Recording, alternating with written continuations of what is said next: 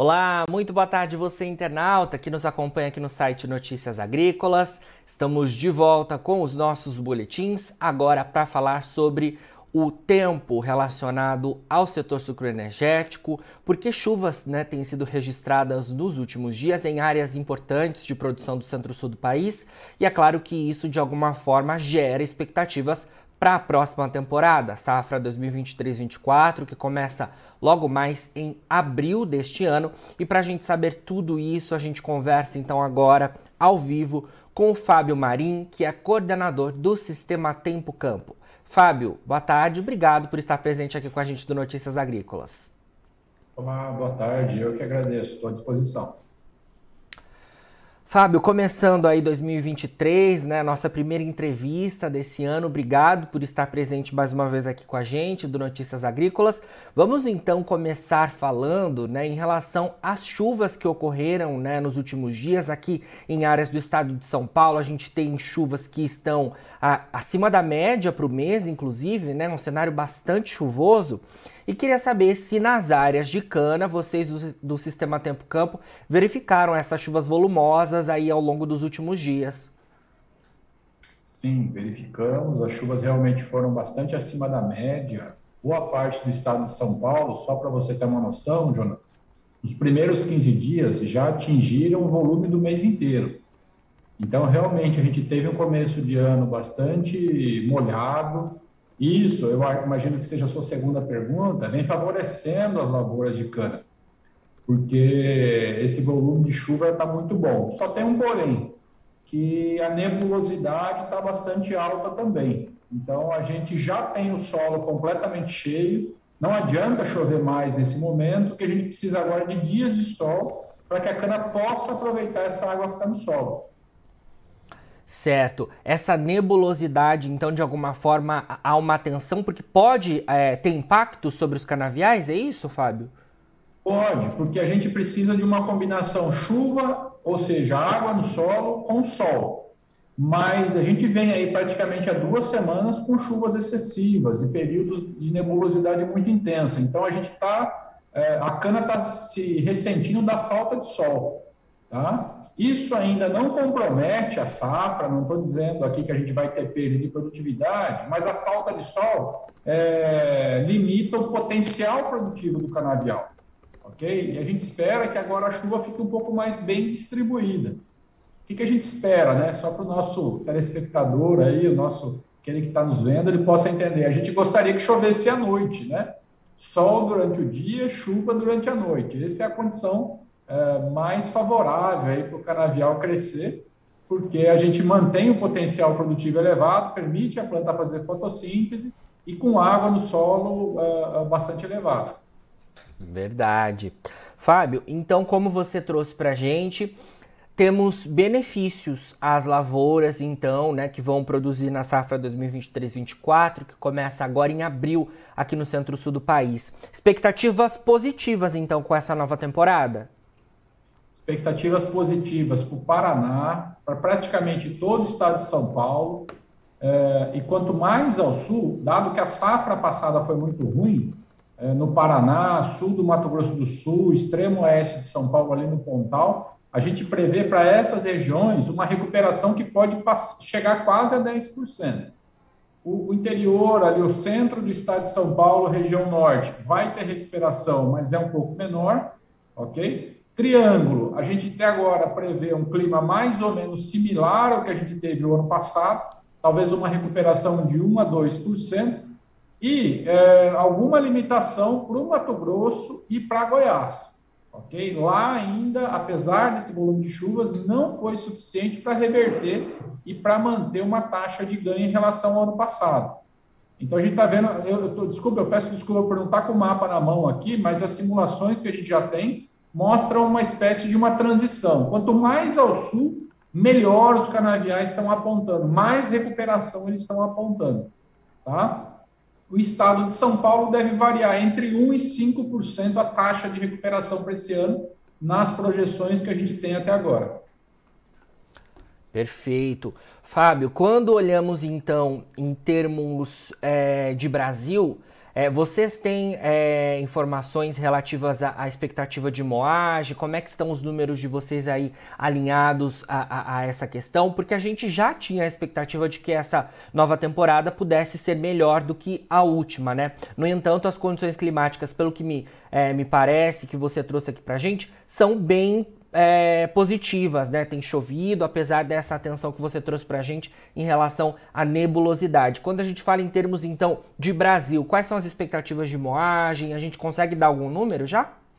A gente já consegue dar um número, é um número ainda preliminar, Jonatas, mas a gente fechou o ano passado, segundo a única, com 535 milhões. Isso do Centro-Sul, a gente ainda não conseguiu contabilizar o Nordeste. O que a gente projeta, o cenário otimista do Tempo Campo é 570 milhões. A gente pode chegar em 570 milhões, ok? Talvez a gente não chegue, o cenário intermediário fala alguma coisa em 548 e o cenário pessimista fala alguma coisa em 522, o que é muito pouco provável, dado, como a gente já comentou, esse bom volume de chuva. A gente deve ficar entre 548 e 570, que é entre o cenário intermediário e o cenário otimista. Só tem um ponto, Jonas, que eu acho que é importante a gente destacar, é que em janeiro a chuva já foi suficiente. Não adianta chover mais em janeiro, ok? E se fevereiro, março, daqui por diante a chuva parar, a gente pode ter uma reversão, ok? Essa água ela não fica estocada no solo por meses, ela fica por algumas semanas, talvez uma semana e meia, no máximo duas semanas. Depois, se a chuva não se mantiver, a gente pode ter uma reversão nesse quadro. Tá? Por quê? Porque a gente não adianta ter muita chuva numa única semana. A gente precisa de chuva distribuída para assegurar uma safra bem feita. A gente tem uma chuva relativamente boa desde outubro do ano passado. Algumas regiões com variação, né? região de Ribeirão Preto, por exemplo, novembro deixou a desejar, Uh, mas a gente vem aí num ano melhor, depois de três anos aí bastante, é, com bastante dificuldades climáticas, a gente vem num ano melhor. Agora, é importante que essa chuva permaneça em fevereiro, permaneça em março, se possível até o final de março, para que os canaviais possam aproveitar a temperatura alta do nosso verão, possam aproveitar a radiação solar e possam se manter crescendo até o final da estação de crescimento abril, quando começa a safra, talvez a gente já espere uma redução das chuvas para que a gente possa entrar com máquina, aumentar o ATR e favorecer a maturação dos canaviais. Com certeza. Fábio, é, a gente então aí, é, os dados da Única até demonstraram isso da última quinzena, né? A gente está aí com a safra praticamente finalizada, né? Muito pouca coisa ainda tem, tem é, para ser colhida e para ser moída.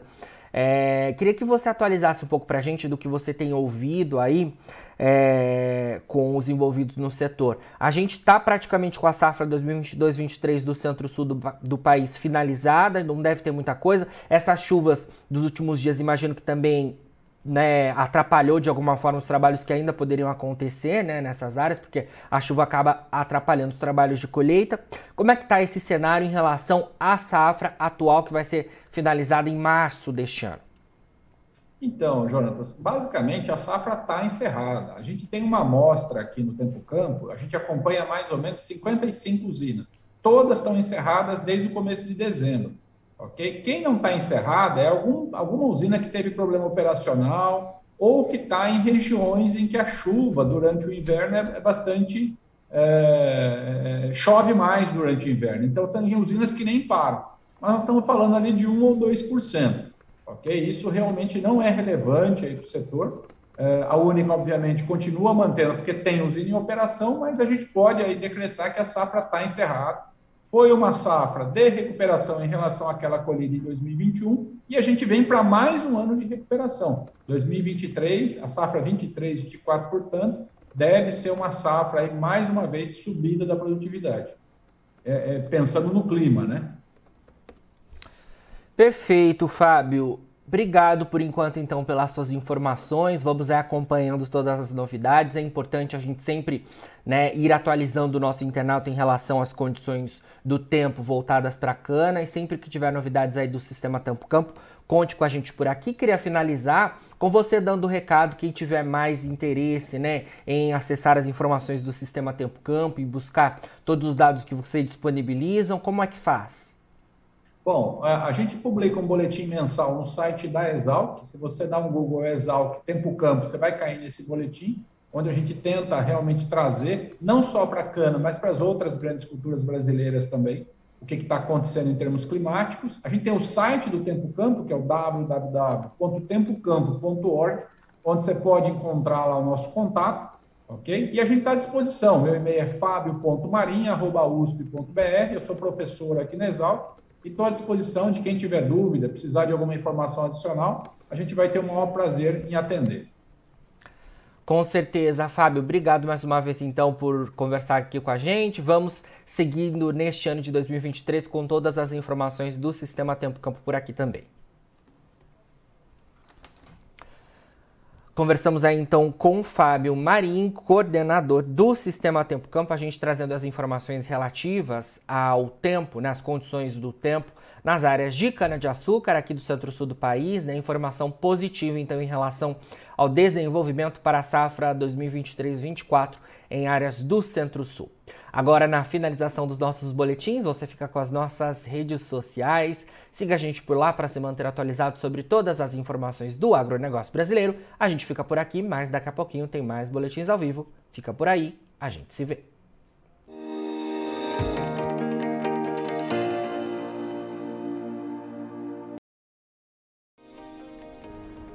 Se inscreva em nossas mídias sociais no Facebook Notícias Agrícolas, no Instagram arroba Notícias Agrícolas e no nosso Twitter arroba Notiagre. E para não perder nenhum vídeo, não se esqueça de nos acompanhar no YouTube e na Twitch Notícias Agrícolas Oficial.